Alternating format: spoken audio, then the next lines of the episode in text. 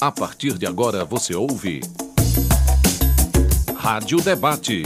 Uma produção do setor de rádio-jornalismo da Universitária FM. Apresentação Carolina Real.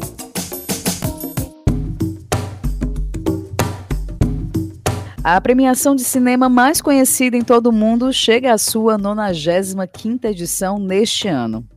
O Oscar, realizado pela Academia de Artes e Ciências Cinematográficas de Hollywood, virou referência na indústria audiovisual em sua trajetória quase centenária. Apesar de sua fama, muita gente não tem a menor ideia de como ele funciona, nem acompanha as discussões que envolvem a premiação. Para nos ajudar a entrar nesse universo, o Rádio Debate de hoje, dia 10 de março de 2023, recebe os apresentadores do podcast Envelope Trocado. E eles estão online com a gente. Eu dou as boas-vindas para a jornalista Graziele Souza, que é formada pela Universidade Federal do Ceará. Oi, Grazi, seja bem-vinda. Olá, é um prazer estar aqui para falar sobre cinema e principalmente sobre Oscar, que é uma coisa que eu sou extremamente viciada. Então, bora lá que o papo vai ser bom. E a gente também vai contar com a participação do Fabrício Girão, que é criador e produtor de conteúdo do Almanac Disney e é nosso colega jornalista aqui da Rádio Universitária FM. Oi, Fabrício, prazer te receber. Oi, Carol. Oi, Grazi. É um prazer enorme estar com vocês aqui na rádio. A minha, quase minha segunda casa, né? É verdade. O Fabrício já participou outras vezes também do Rádio Debate, sempre envolvendo o audiovisual. E você pode também acompanhar o Rádio Debate pelo nosso site, radiouniversitariafm.com.br ou pelo seu celular, baixando o nosso aplicativo Rádio Universitária FM 107,9.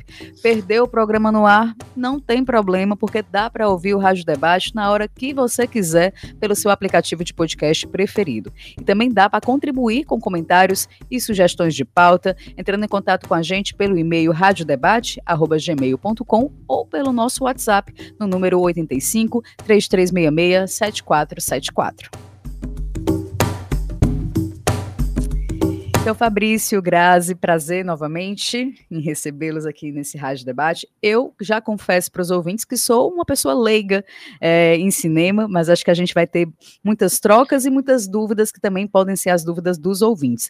Mas antes da gente falar é, propriamente sobre o Oscar, eu queria que vocês nos explicassem, eu vou passar para a Grazi, essa referência do nome do, do podcast de vocês, Envelope Trocado. De onde vem esse nome, Grazi?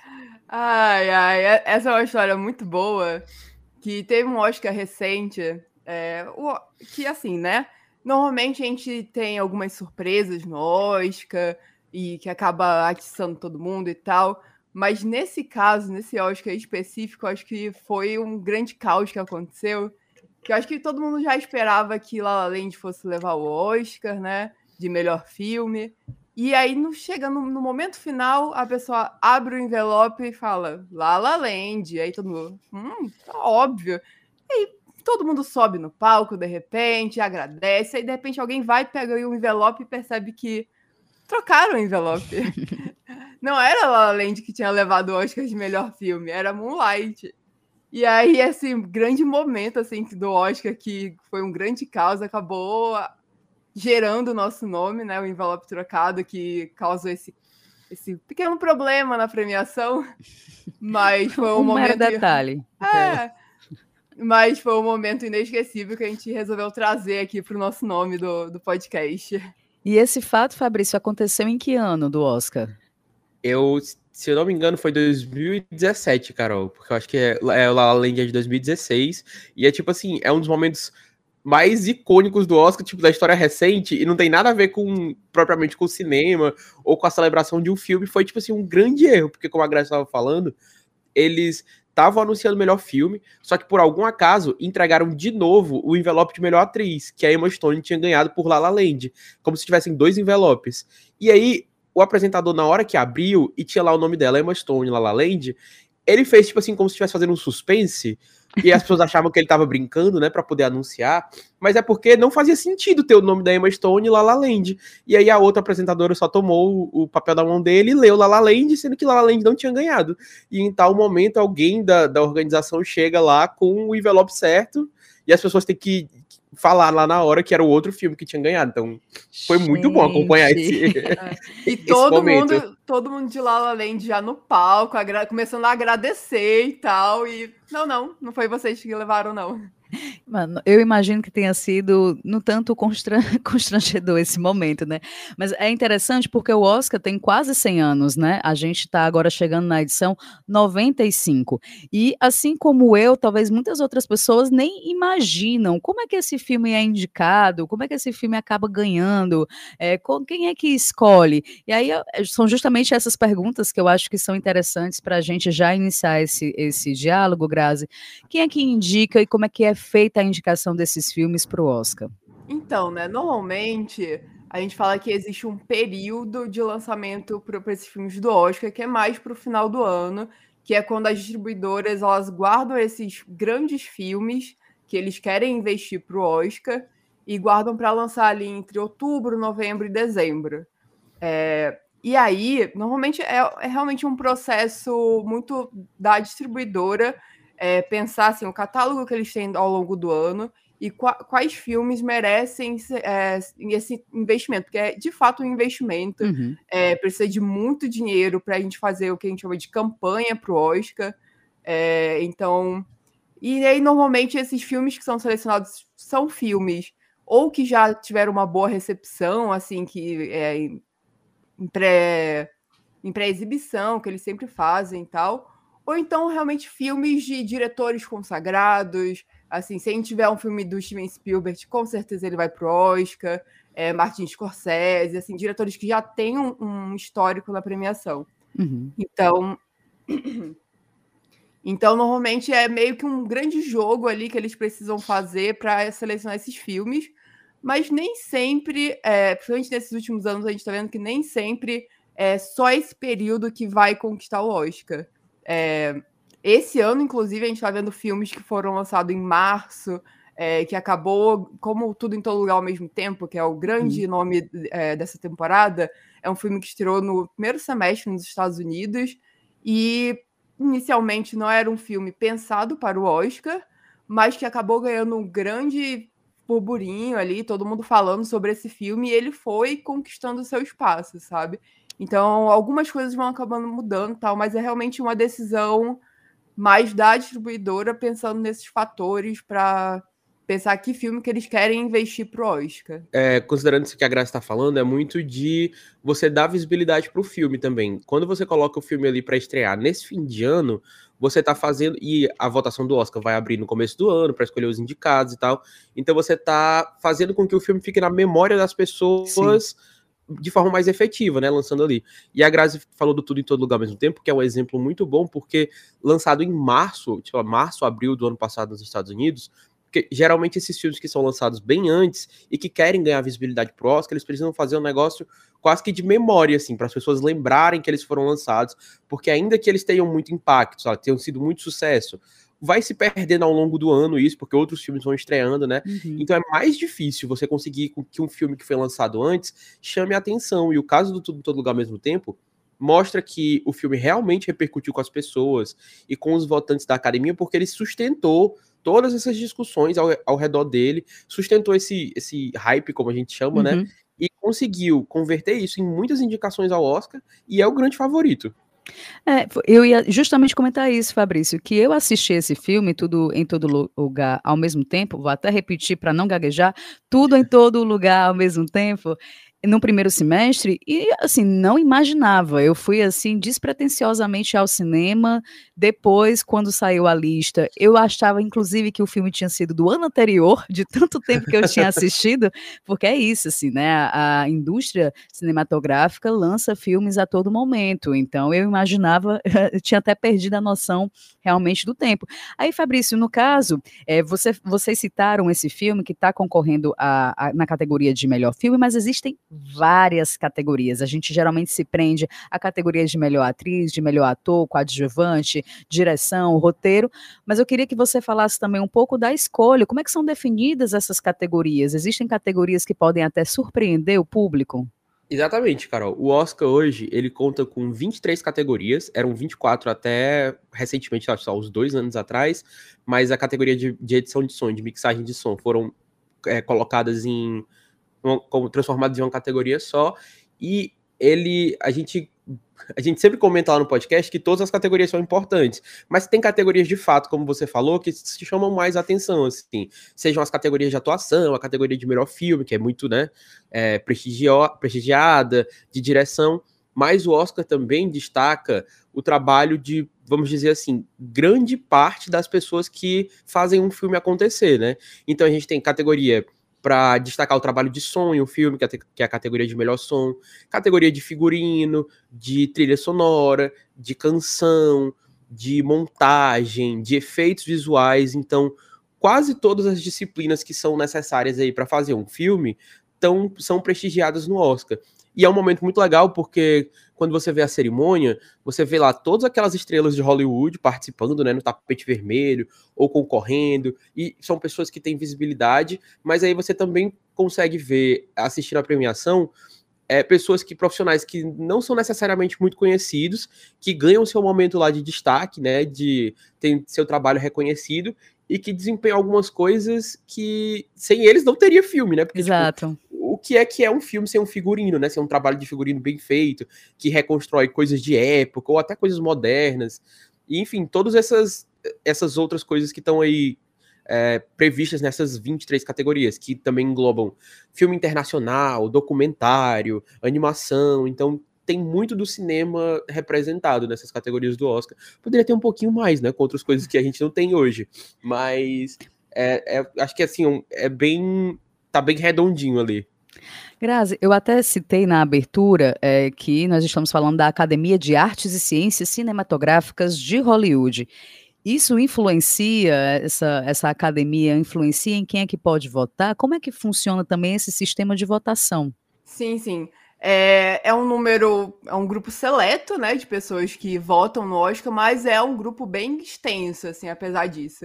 É, por muito tempo ele ficou muito focado mesmo nos Estados Unidos, assim, pessoas que trabalham na área, e aí a gente tem tanto essas como essas categorias técnicas que o Fabrício comentou, então pessoas que trabalham nessas áreas, tem os atores, produtores, diretores, é, mas ao longo dos anos, principalmente nesses últimos anos, e com algumas polêmicas relacionadas principalmente aos indicados, que a gente teve um Oscar, por exemplo, que só tinha atores brancos indicados, uhum. é, essas situações assim, eles começaram a expandir ainda mais o número de votantes e buscando pessoas fora do daquele eixo Estados Unidos, sabe? Principalmente o eixo Los Angeles, Nova York, que é mais forte.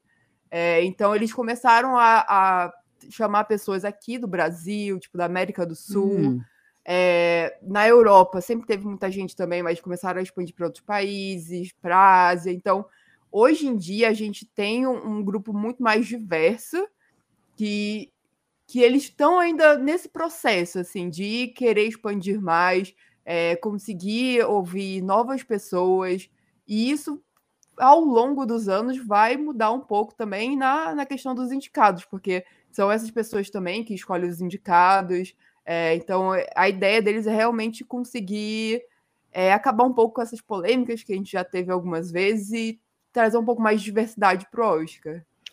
É, você quer complementar, Fabrício? Não, só uma curiosidade assim nisso que a Graça estava falando, que, como a gente comentou quase agora, é, são muitas especificidades técnicas dentro do Oscar. Então a gente, sei lá, tem uma categoria de trilha sonora, uma categoria de figurino. Não necessariamente todo mundo que entende ou que faz parte da academia domina, tipo assim, os conceitos técnicos para escolher, tipo, o que é o melhor figurino de fato, digamos assim. E é por isso que dentro da academia ela se organiza em grupos, vamos colocar assim, tipo, sei lá, tem as pessoas que são votantes da academia que trabalham com documentários, por exemplo, que são especialistas uhum. em documentários. E aí, para escolher os indicados em algumas dessas categorias, só as pessoas daquele grupo específico escolhem os indicados, entendeu? Tipo, hum. as pessoas que trabalham com documentário vão escolher os cinco indicados a melhor documentário. É tipo isso. As pessoas que trabalham com figurino vão escolher quem são os indicados a figurino. Então você está dando o poder de, de escolha de quem vão ser os cinco indicados na mão das pessoas que dominam o assunto. Mas aí, quando a votação está aberta para escolher quem vai ser o vencedor da categoria, aí todo mundo da academia vota em todas as categorias. Melhor filme, melhor direção, melhor atriz, mas para escolher os indicados são realmente os grupos específicos que fazem parte ali daquele micro-universo, né? É, a Grazi até comentou essa questão da diversidade, né, Grazi, de mais pessoas de outros lugares, é, de, enfim, de fazerem parte, é, comporem esse, esse esse grupo, né, que acaba decidindo. Eu ia trazer isso no segundo bloco, mas vou aproveitar aqui que a gente já está nesse momento para trazer um ponto importante do Oscar de 2023. A gente teve durante dois anos seguidos duas mulheres ganhando prêmio de melhor direção. O meu inglês não é muito bom, então me perdoem se eu pronunciar errado, mas Jane Campion que ganhou como diretora de Ataque dos Cães é, em 2022, e no ano anterior, em 2021, a Chloe Zhao, é, foi diretora também de Nomadland e ela foi também vencedora. E esse ano a gente não tem nenhuma mulher é, concorrendo na categoria de melhor direção. E também não tem diretores negros. Então, como é que a gente está falando de uma certa diversidade nessa academia, se isso reverbera ou não, ou tem reverberado ou não, também nas indicações de quem concorre ao Oscar? É, esse ano em particular, realmente a gente acabou caindo um pouco em relação a isso. É, essa cate categoria de direção é sempre uma categoria meio complicada, porque é, o histórico, principalmente para diretoras mulheres, é muito ruim, né? Assim, a gente teve, apesar dessas duas vitórias recentes, antes disso a gente só tinha uma mulher que tinha vencido na categoria e, sei lá, um número mínimo de mulheres que foram indicadas, assim. Então, isso é uma mudança recente, assim, de ter mais mulheres indicadas, é, mas que, infelizmente, a gente ainda tá com esse problema, sabe? É, e eu vejo muito isso também, é, como a gente comentou no começo, né? Que normalmente as distribuidoras vão escolher quais são os filmes que eles querem investir. E, infelizmente, a maioria desses filmes que eles escolhem são filmes dirigidos por homens. É, e homens brancos, na maioria das vezes. Uhum. Por mais que exista, porque tem gente que comenta assim: ah, não, mas é porque não tem filme bom dirigido por mulher esse ano. Não foi lançado filme bom dirigido, dirigido por uma pessoa negra esse ano. Não é isso. Esses filmes existem, eles só não têm a mesma visibilidade do que os outros filmes que foram escolhidos para essa premiação, sabe? É, eu ia até passar para o Fabrício, Grazi, sobre para ele falar também o que isso revela, acaba revelando da academia. Às vezes a gente fala de um discurso de avanço e nem sempre na prática a gente pode acompanhar. Você concorda com o que a Grazi falou? Não, concordo demais, Carol, porque é exatamente isso, assim. A gente viu o que pareciam ser mudanças nos últimos anos, né? Como até, sei lá, se a gente pegasse cinco anos atrás, se alguém dissesse que duas mulheres iam ganhar o Oscar de melhor direção, uma atrás da outra, agora no começo dos anos 2020, era muito difícil de acreditar. Porque você tinha, sei lá, 90 anos de Oscar com uma mulher vencendo melhor direção em todo esse período. E aí o fato da gente ter nos últimos anos mulheres indicadas, mulheres vencendo, diretores negros indicados também, Uhum. Me, me, pareceu mais fruto de uma grande pressão que aconteceu no, nas últimas edições, principalmente na edição que a Graça falou, em que tiveram muitos é, indicados brancos em várias categorias, nas categorias principais né, de atuação e tal. E isso pegou muito mal na época, houve um protesto de o Oscar muito branco e puxado pelas próprias pessoas da indústria e tal. E também, quando. É isso, isso que a Graça fala é muito forte, de tipo assim, as pessoas dizerem, ah, mas é porque não teve filme dirigido por mulher em destaque esse ano. E nunca é isso. É uma coisa que vem lá de trás, porque se o estúdio não vai bancar a sua campanha para você chegar no Oscar, a sua dar visibilidade para o seu filme chegar lá, dificilmente você vai ganhar uma indicação por conta própria, assim, pela benevolência da academia. Isso não vai acontecer. Então, é, vem errado lá desde essa dessa distribuição, que chega aqui e quando chega para a votação do Oscar é um sintoma de como esses filmes foram apresentados, digamos assim. Eu me perdi no raciocínio. Mas... Faz parte, é porque são, é, são, realmente muitas informações. Vocês falando, e eu já estava pensando aqui, é, vocês citaram a questão da campanha. Quando se tem uma campanha muito forte, né? Assim, a indústria aposta naqueles filmes, geralmente lança no segundo semestre, mas isso é, é a única característica, podemos dizer assim, que faz com que um filme nessa corrida para o Oscar esteja mais à frente do que outros? Ou, por exemplo, existe alguma característica que a, a academia gosta muito e que isso possa levá-lo a ter alguma vantagem nessas indicações, a concorrer ao Oscar? O que que um, um filme ele precisa ter além de uma campanha para chegar até o Oscar, na opinião de vocês? Tenho é, nessa coisa dessa coisa da temporada tem um jargão que chama Oscar bait, que é tipo assim, é, em, tradução livre, é quase que, sei lá, é a isca do Oscar. Tipo assim, é uma coisa que o Oscar gosta muito, e são um tipo de filmes muito específicos que quando você bate o olho, você já diz assim, putz, isso vai chegar lá no Oscar, ou essa pessoa vai ser indicada ao Oscar. Que geralmente é aquele filme assim de drama, um drama mais pesado, mostrando todo o trabalho do ator e como ele é bom ator, assim, quase que sofrendo, se acabando e tal. Eu sinto um pouco, é uma, uma opinião mais pessoal, que tipo assim, isso ainda é muito forte, porque a gente ainda tem papéis muito, muito, papéis e filmes muito específicos, que ainda chegam assim com essa cara, tipo, que você olha e diz assim, isso é a cara do Oscar, bicho. Isso é feito para ganhar o Oscar, tipo o Leonardo DiCaprio sofrendo no meio da floresta, no, no regresso, que deu finalmente o Oscar dele. É, é isso, entendeu? Mas que isso acho que vem mudando lentamente, assim, aos poucos. Você ainda tem isso, mas abriu-se espaço para muitas coisas, para outros tipos de trabalho também.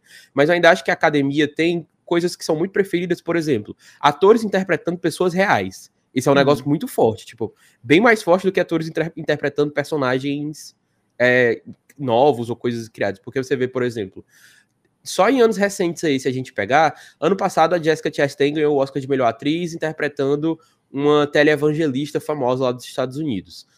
Uh, a gente teve também recentemente, não sei se exatamente antes dela foi, não, acho que foi a Frances McDormand, mas enfim.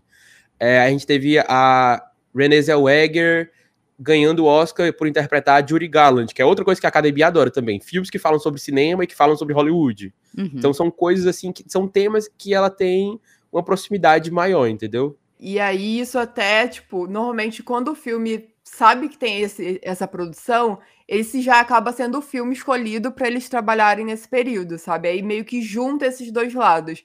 Eles terem esse filme com cara de Oscar e aí eles escolherem esse filme para fazer as campanhas, que são elementos. A campanha em si é um elemento extremamente forte, é, que tipo é muito dinheiro envolvido. É, não, como o Fabrício comentou em algum momento, assim, não é só você ter um filme bom que tu vai é, com certeza ser indicado, assim. Até porque tu, é, tu, comentou mais cedo que nem lembrava, por exemplo, que o Tudo em Todo Lugar ao mesmo tempo era desse ano. Uhum. E isso acontece direto com os votantes. Se você não ficar falando para eles assim, olha, esse filme aqui é desse ano, assista esse filme, assista esse filme, ele não vai lembrar.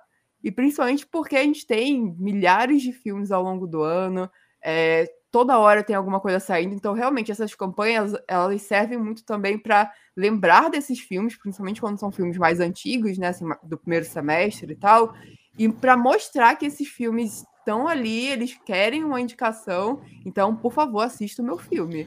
Era uma coisa que a Graça tinha falado também, que acaba gerando outro problema, que é as distribuidoras deixam os filmes para o fim do ano pensando no Oscar, né, para ficar ali mais em evidência. Aí acaba que no fim do ano você tem um monte de filme que é disputando atenção num, num, curto período de tempo. E isso também dificulta assim, de, de fazer você se destacar entre os demais, né? Por isso, aí uma dúvida, por isso que chama corrida do Oscar? É, eu acho que de, é de fato uma corrida, assim, porque Sim. é um negócio de você fazer o seu filme ficar em evidência desde a estreia e sustentar essa evidência, porque a partir do momento em que seu filme perder um pouquinho de força, o resultado, pensando no Oscar, né, se você tá querendo ou transformar isso em indicações, ou transformar isso em vitórias, se você deixa a bola cair, digamos assim, você pode chegar lá na noite e ser completamente diferente o resultado. A gente até comentou no podcast uma vez que é tipo, é quase uma corrida entre você conseguir chamar atenção até as indicações, e depois que você consegue ser indicado, a partir daí é outra corrida, para você fazer é, isso se tornar, tipo, lá, vitórias e, e tal. É, inclusive, tipo, no ano passado a gente tem um bom exemplo em relação a isso, que o No Ritmo do Coração foi o grande vencedor do Oscar, né? Mas assim, antes dos, das, das indicações, era um filme que estava ali, todo mundo sabia dele, mas não era o grande nome do ano. E tanto que ele conseguiu só três indicações para o Oscar. Das indicações até o Oscar em si, rolou uma campanha louca, que todo mundo só falava desse filme, que precisava ver esse filme e coisas do tipo. É, e aí o filme foi ganhando relevância e dos, das três únicas indicações que ele conseguiu, ele levou os, os três, incluindo hum. de melhor filme. Tem uma diferenciação né, em relação à escolha do melhor filme. Não tem uma questão de uma média, que eu acho que uh, Fabrício até nos bastidores já tinha tentado me explicar um pouco, porque, por exemplo, no Ritmo do Coração, é, eu escutei muitas pessoas falando que era um filme meio Sessão da Tarde, assim, um pouco meio que surpreendeu, talvez não tenha sido o filme que estivesse na, na, no topo de todo mundo. Então, queria que vocês explicassem rapidamente, a gente tem três minutos para o final do primeiro bloco, a diferença diferenciação da escolha de melhor filme. É que na categoria de melhor filme, para escolher o resultado diferente do que as pessoas imaginam, que você vai lá e vota, tipo aqui, temos 10 indicados, esse aqui é o meu favorito, vou escolher ele.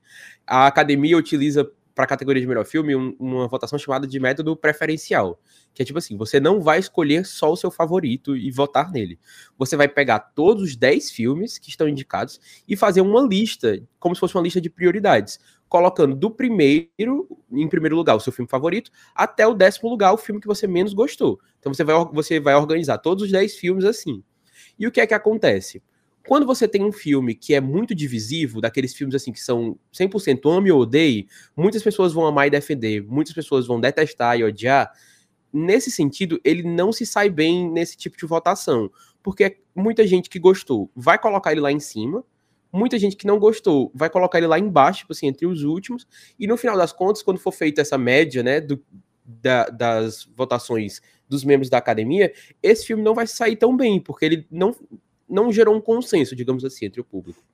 O que acontece nesse tipo de método é que ele privilegia filmes que todo mundo gosta, sabe? Aquele filme gostosinho, Sessão da Tarde, que não ofende ninguém, que você pode não amar, tipo, desse não é o filme da minha vida, eu não amei ele, mas putz, foi tão bom assistir, foi tão bonzinho, que aí esse tipo de filme, ele acaba ficando ali em segundo lugar, em terceiro lugar. Ele às vezes não é o favorito, mas ele tá sempre aí. Todo mundo que assistiu acha ele bonzinho. E esse tipo de filme que fica ali na média, digamos assim, é quem é privilegiado por esse por esse esse método da academia, porque é mais interessante você conseguir agradar mais pessoas e ficar ali nas primeiras colocações uhum. do que você ficar especificamente no primeiro lugar mas não no primeiro lugar de tanta gente, digamos assim, porque esse primeiro lugar pode ser acompanhado de muitos últimos lugares, digamos assim.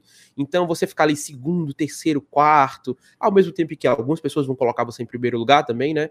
Ajuda, porque então nesse sentido, o melhor de, da escolha do melhor filme faz sentido você ser esse filme assim que consegue dialogar com muitos públicos. Então, gente, Graça, você quer é, complementar, acrescentar alguma outra informação? Não, então eu vou. Foi. Eu vou encerrar aqui o nosso primeiro bloco, vou fazer um rápido intervalo e a gente volta seguindo discutindo a relevância do Oscar as discussões envolvendo a premiação. Ainda tem muita coisa para a gente entender do Oscar e debater. A gente volta rapidinho. Rádio Debate.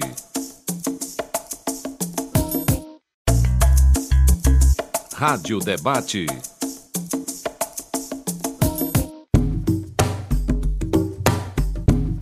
Estamos de volta com o Rádio Debate, discutindo a relevância do Oscar e as discussões envolvendo a premiação. E comigo estão a jornalista Graziele Souza e o criador e produtor de conteúdo do Almanac Disney e jornalista da Rádio Universitária FM, Fabrício Girão que eu achei mais legal é porque o primeiro bloco passou tão rápido, e aí eu precisava comentar com vocês que no ritmo do coração me senti representada pela fala do Fabrício, porque deu aquele quentinho no coração realmente, viu, Fabrício? Eu assisti, gostei, e eu preciso confessar para os ouvintes e para vocês que eu só assisti no ritmo do coração, porque quando eu vi lá na plataforma de streaming, nesse ano, eu assisti esse ano, tinha lá vencedor de melhor filme de 2022. Então, quando você passa meia hora para escolher um filme, eu fui direto porque eu vi, bem, se ganhou o Oscar, deve ser bom. Por isso, o meu questionamento: se ganhar um Oscar ainda é algo de grande relevância para quem trabalha com cinema, né? Para quem, por exemplo, é indicado e, e, e se, se, isso reverbera também para a indústria cinematográfica, né? Para os próprios artistas e, inclusive, o impacto disso para o público, né? Acho que eu sou uma prova viva de que fui impactada pelo Oscar. Não, é, a indústria do cinema ainda investe muito forte no Oscar. É, tanto que é, no primeiro bloco a gente falou das campanhas e tal, que é literalmente assim, colocar dinheiro para fazer com que o seu filme chame a atenção no Oscar, e isso resulta em normalmente resulta em audiência, né? É, nesse último ano a gente está vendo que as pessoas irem para o cinema tá um pouco mais complicado. Pós-pandemia ainda é um processo e tal. poucos filmes estão conseguindo de fato levar as pessoas para o cinema. Mas, por exemplo, o serviço de streaming está aí para fazer com que esse filme continue vivendo pós-cinema. Então, ainda é muito relevante, eu acho que principalmente para a carreira de atores, diretores é, e outras pessoas que trabalham na, na indústria, ter um Oscar assim na carreira faz com que você ganhe um, no, um novo status, que você ganhe novas oportunidades. Então, para a indústria do cinema ainda é algo relevante, mas hoje em dia é, o Oscar ele, ele tem um grande problema em fazer com que o público assista a premiação, que o, publi, o público é, que, que volte a ser relevante para o público, porque a audiência do Oscar é uma coisa que vem caindo constantemente. É, em 2022 voltou a crescer, mas, por exemplo, 2021 teve a pior audiência, então, assim, é, eles estão nessa luta de tentar transformar o Oscar numa premiação atrativa para o público de um modo geral, sabe? É, mas existe ainda esse fator de chega nesse período do ano, as pessoas, algumas pessoas ainda querem, ah, não, eu vou ver esse filme porque está indicado ao Oscar, eu vou ver esse filme porque ganhou o Oscar. É, mas ainda é uma coisa meio. virou um negócio meio nichado hoje em dia, sabe? Mas uhum. antes de passar para o Fabrício, Grazi, eu só queria saber de você, por que, que você acha que, assim, você tem uma ideia do porquê que a audiência tem caído da premiação, por que, que as pessoas não, talvez não tenham tanto ânimo ou tanto interesse em assistir à premiação de fato? Então, eu acho que tem um pouco também em relação aos filmes indicados, que eu acho que o Oscar virou uma coisa muito mais restritiva, assim, em alguns momentos, de ter filmes que, esses filmes que a gente comentou, que são filmes feitos para o Oscar, e hoje em dia, nem sempre esses filmes funcionam com grande público.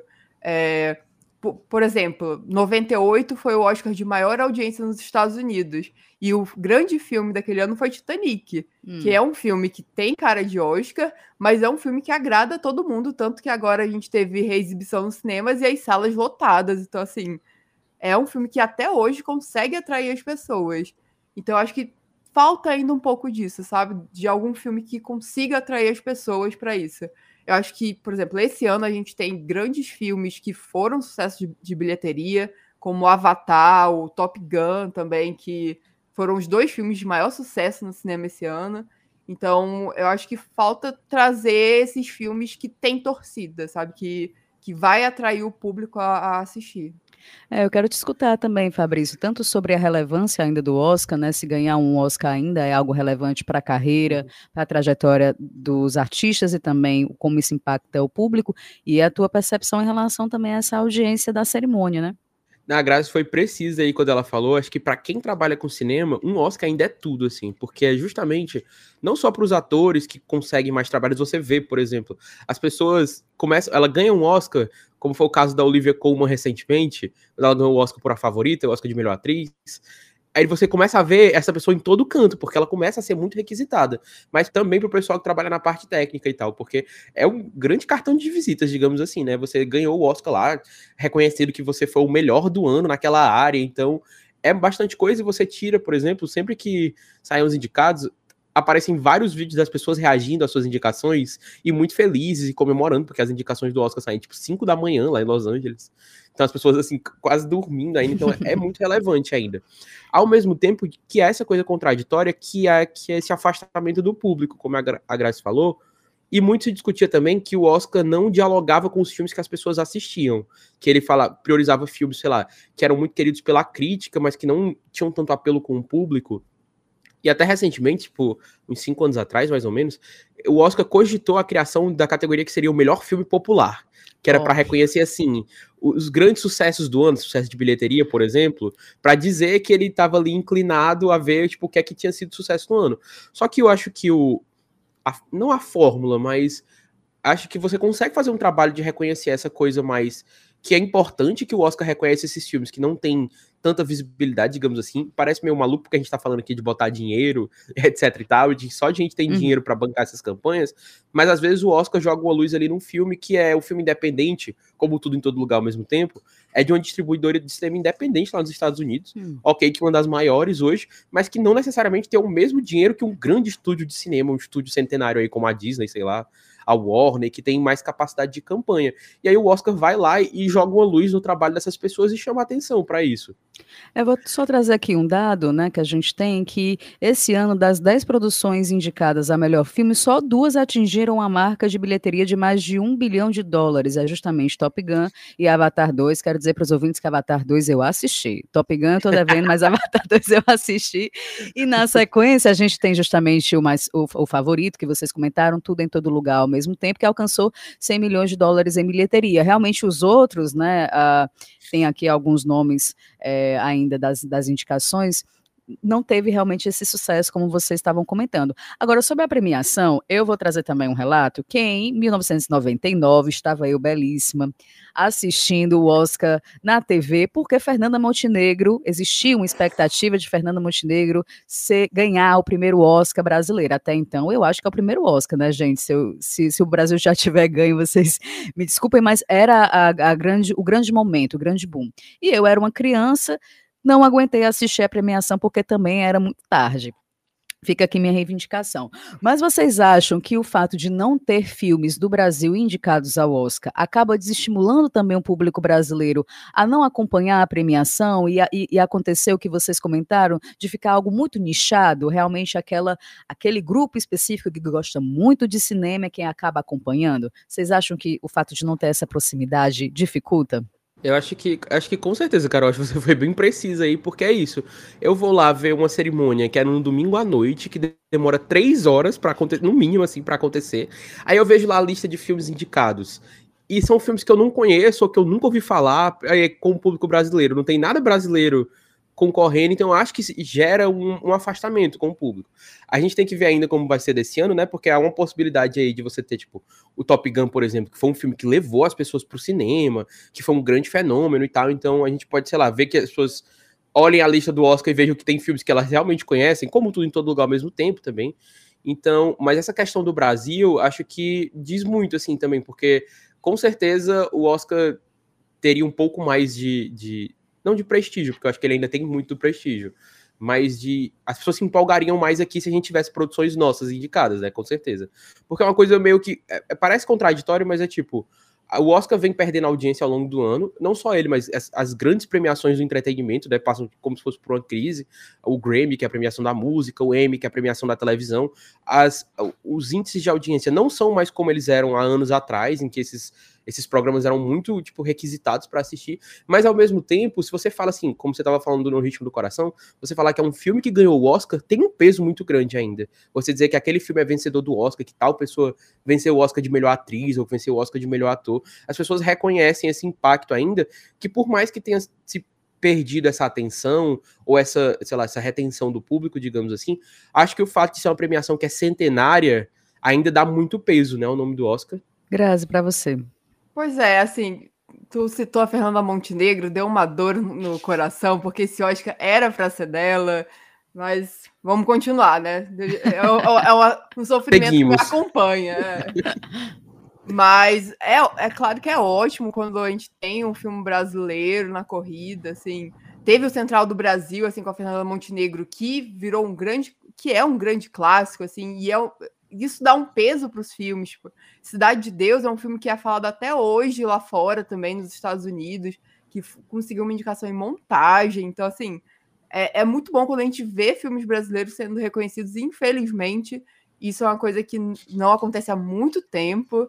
É, e a gente teve uns problemas internos aqui no Brasil, principalmente na escolha do filme. Teve algumas complicações e tal, porque, por exemplo, para um filme é, como é, assim como a gente comentou, para os filmes é, de melhor filme, coisas do tipo, que querem alcançar algo maior no Oscar, precisa de campanha. Para, no caso, o Brasil levar um filme para a categoria de melhor filme internacional, também precisa. E é um filme que precisa ser visto nos Estados Unidos. Hum. Então, por muito tempo, o Brasil deixava para escolher o filme assim, no último minuto. Então era um filme que chegava nos Estados Unidos sem uma distribuidora lá, então era um filme que não ia ser visto lá.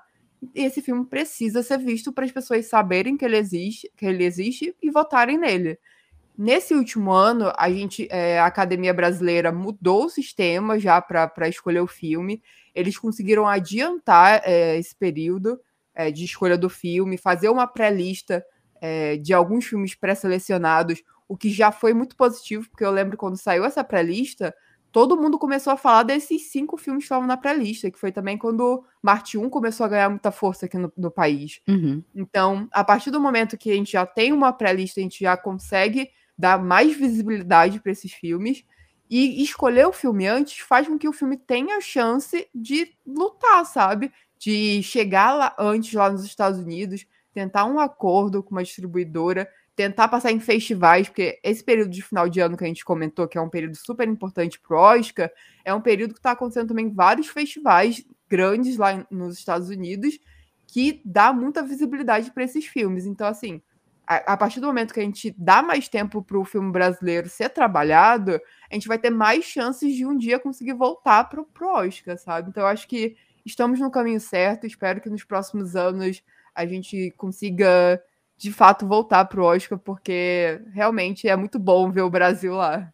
Eu tenho até uma lista aqui, acho que é importante a gente passar de algumas informações, os últimos, né, das últimas indicações do Brasil. Em 99, como a gente citou aqui, Fernanda Montenegro concorreu como melhor atriz pela atuação no filme Central do Brasil, mas Central do Brasil, inclusive, concorreu no mesmo ano na categoria de melhor filme, que na época era estrangeiro, né? Hoje é internacional. É.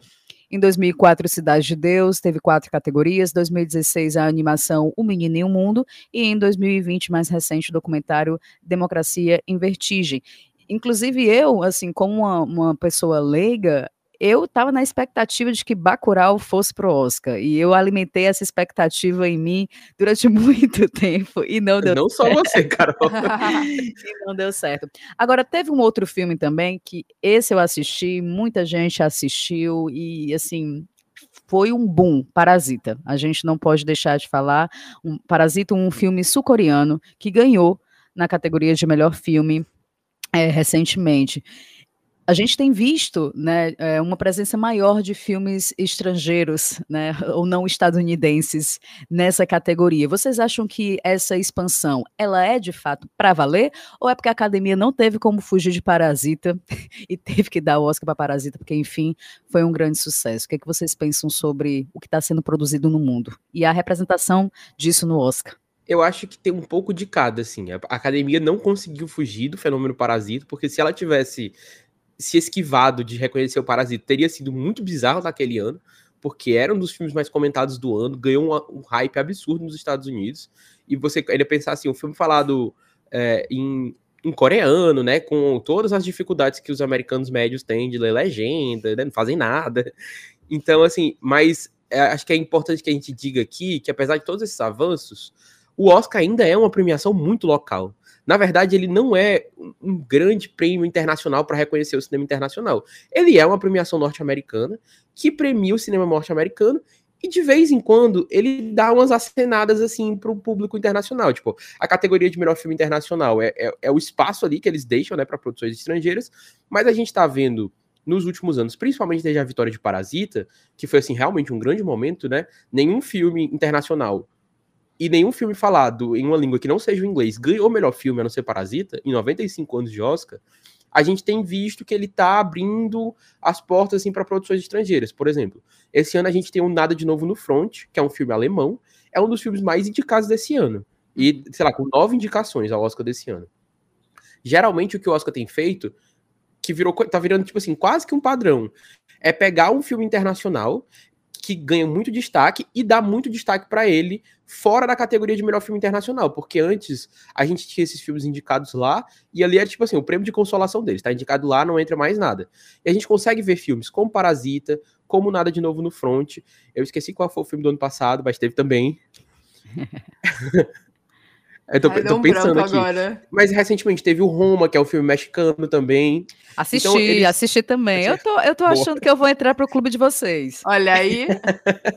então eles pegam um filme assim que ganhou mais força, aí dão mais prestígio para ele, digamos assim, colocam ele em, indicam ele em categorias técnicas, como é o caso do Nada de Novo no Front, chega até a ser indicado em melhor direção, como o diretor do Parasita foi indicado em melhor direção.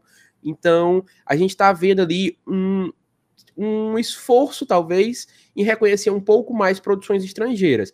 mas ainda muito limitado nos Estados Unidos. Porque, por exemplo, quando a gente pega a categoria de melhor filme internacional, bicho, desse ano, eu não sei se são três ou quatro produções que são da Europa, bicho. O mundo é muito maior que a Europa. Uhum. Então há uma, há uma dificuldade ou uma má vontade, sei lá, em reconhecer filmes da África, filmes da América do Sul. Se é difícil por exemplo, para o Brasil emplacar a indicação de melhor filme estrangeiro, você imagina para outros países, porque o Oscar só olha para a Europa, bicho. A gente tem a Argentina esse ano, que de vez em quando a gente tem um representante sul-americano, né? Mas é tipo assim, é quase que um milagre. É, realmente, é, essa parte de, de filme internacional, eles acabam realmente fechando ali na categoria. Tem uma categoria para vocês, então fiquem ali no lugar de vocês, sabe? É muito isso que o Fabrício disse. Normalmente nos últimos anos, a gente tem um grande filme internacional de destaque que aí consegue furar a bolha. Mas normalmente o que a gente vê é realmente eles presos ali no lugarzinho deles. E, infelizmente, quase sempre só filmes da Europa, assim. É... Gra Grazi Fabrício. Não, vocês querem complementar? Não, pode continuar. Ah, pode falar, Carol. Não, eu ia comentar que nós é, chegamos aqui aos 10 minutos finais do nosso programa. E antes de fazermos o nosso grande palpite, fazer o bolão, depois eu vou cobrar vocês viu, de quem foi que, que ganhou. Eu acho que é interessante trazer uma reflexão que Grazi até comentou sobre as plataformas de streaming.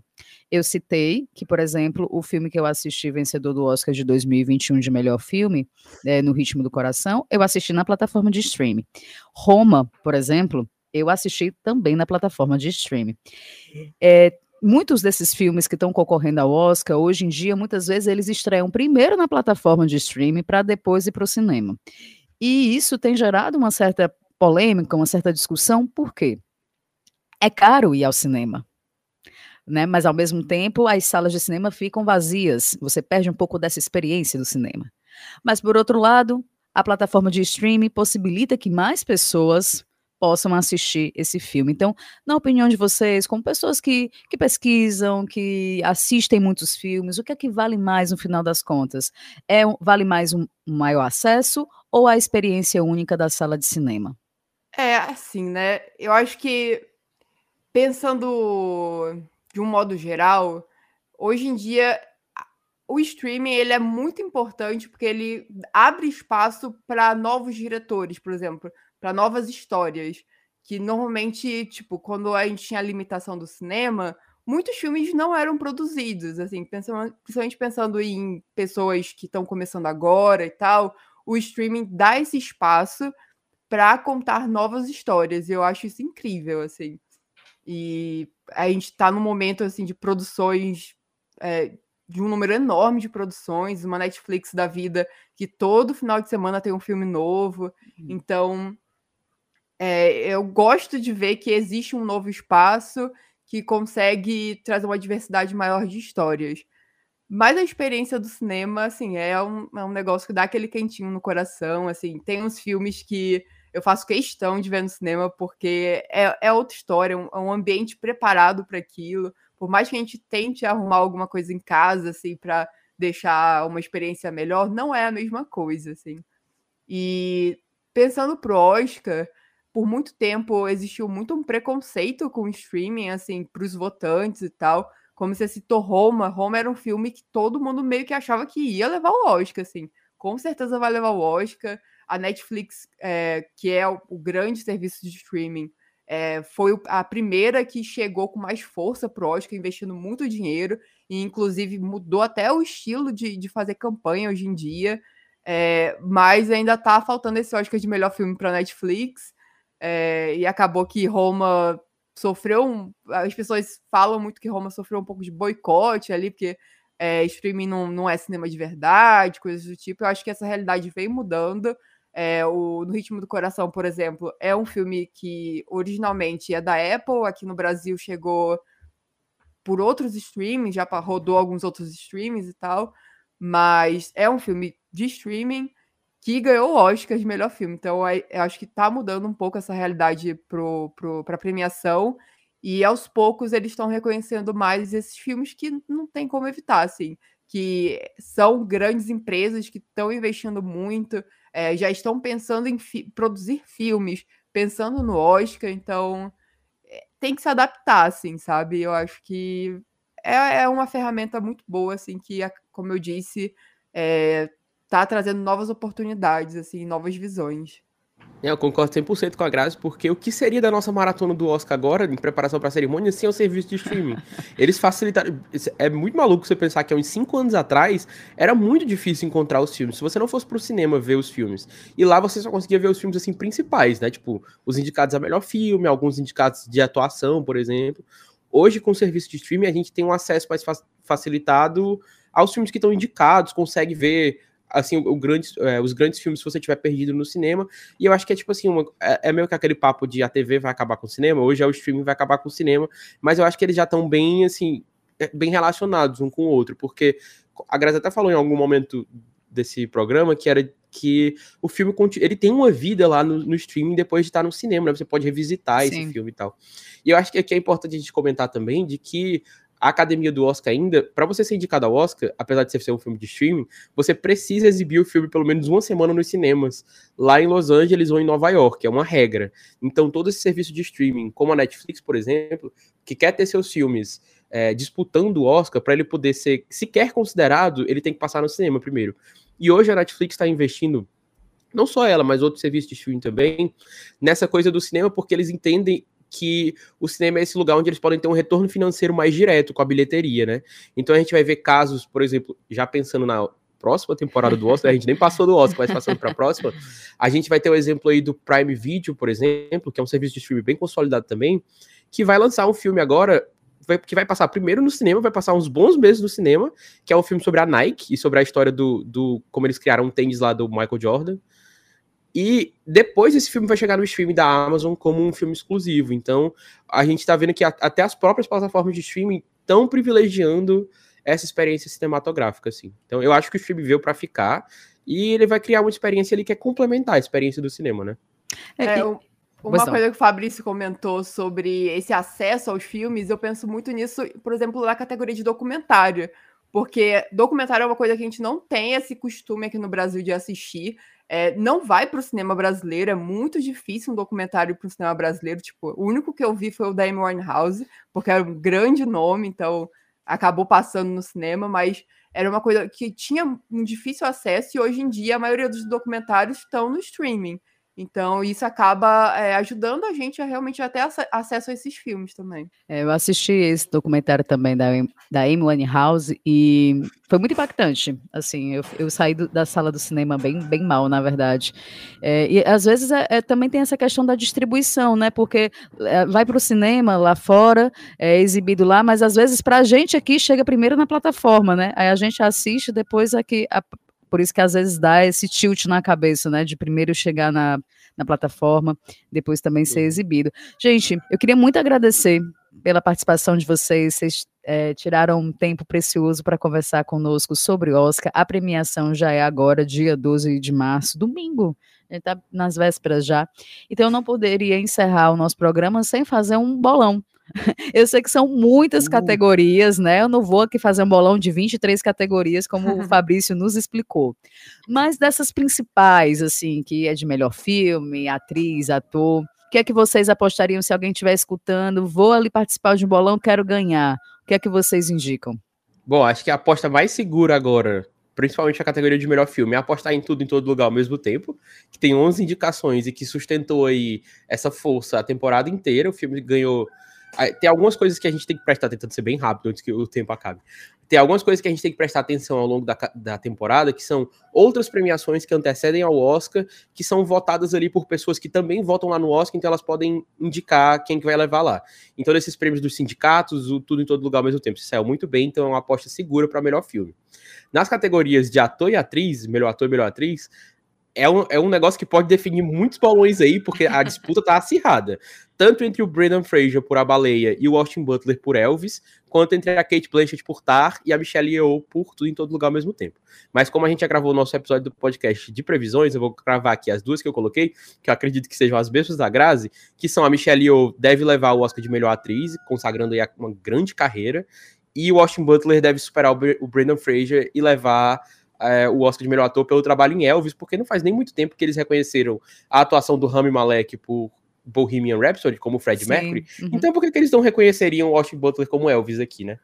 Não, é, eu acho que as categorias de atuação, tirando o ator coadjuvante, que todo mundo já sabe quem vai levar, que é o Ken Rukwa de Tudo em Todo Lugar ao mesmo tempo, as outras categorias de atuação, elas estão bem abertas ainda e vai ser na emoção no domingo, Vão Mas eu definir con- bolões. com toda certeza.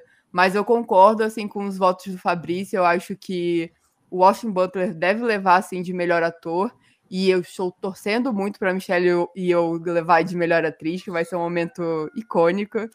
E eu acho que realmente o grande filme da noite vai ser o Tudo em Todo Lugar ao mesmo tempo. É, ele chegou no, no hype, no, no, no seu topo do hype na hora certa.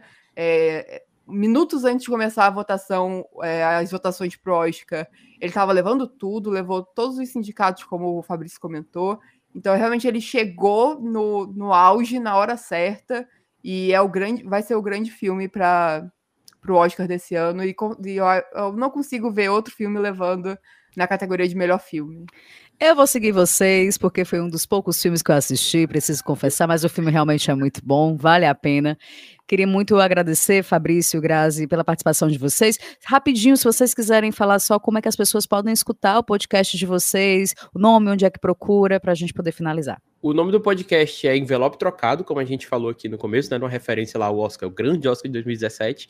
E ele está disponível nas plataformas digitais aí de áudio, onde você escuta música e você também pode escutar podcasts. Então, a gente tem episódios lá para todos os 10 indicados, talvez ainda não hoje, mas considerando, considerando que esse programa está indo agora na sexta, é, a gente tem episódios para os indicados ao Oscar de melhor filme, onde a gente discute os filmes, faz meio que uma mini crítica e tal, alguns com convidados, mas a gente também tem episódios analisando todos, toda a temporada, assim, os indicados, como é que tá a corrida e tal. E a gente deve fazer um episódio de pós-Oscar também, né?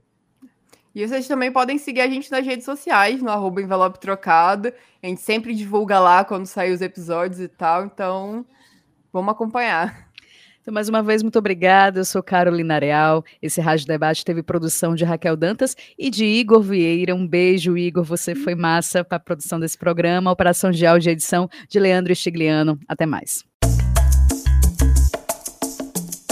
A Universitária FM apresentou Rádio Debate, programa do setor de radiojornalismo. Produção Raquel Dantas, coordenação Lúcia Helena Pierre, apoio cultural Adufse Sindicato, realização Rádio Universitária FM, Fundação Cearense de Pesquisa e Cultura.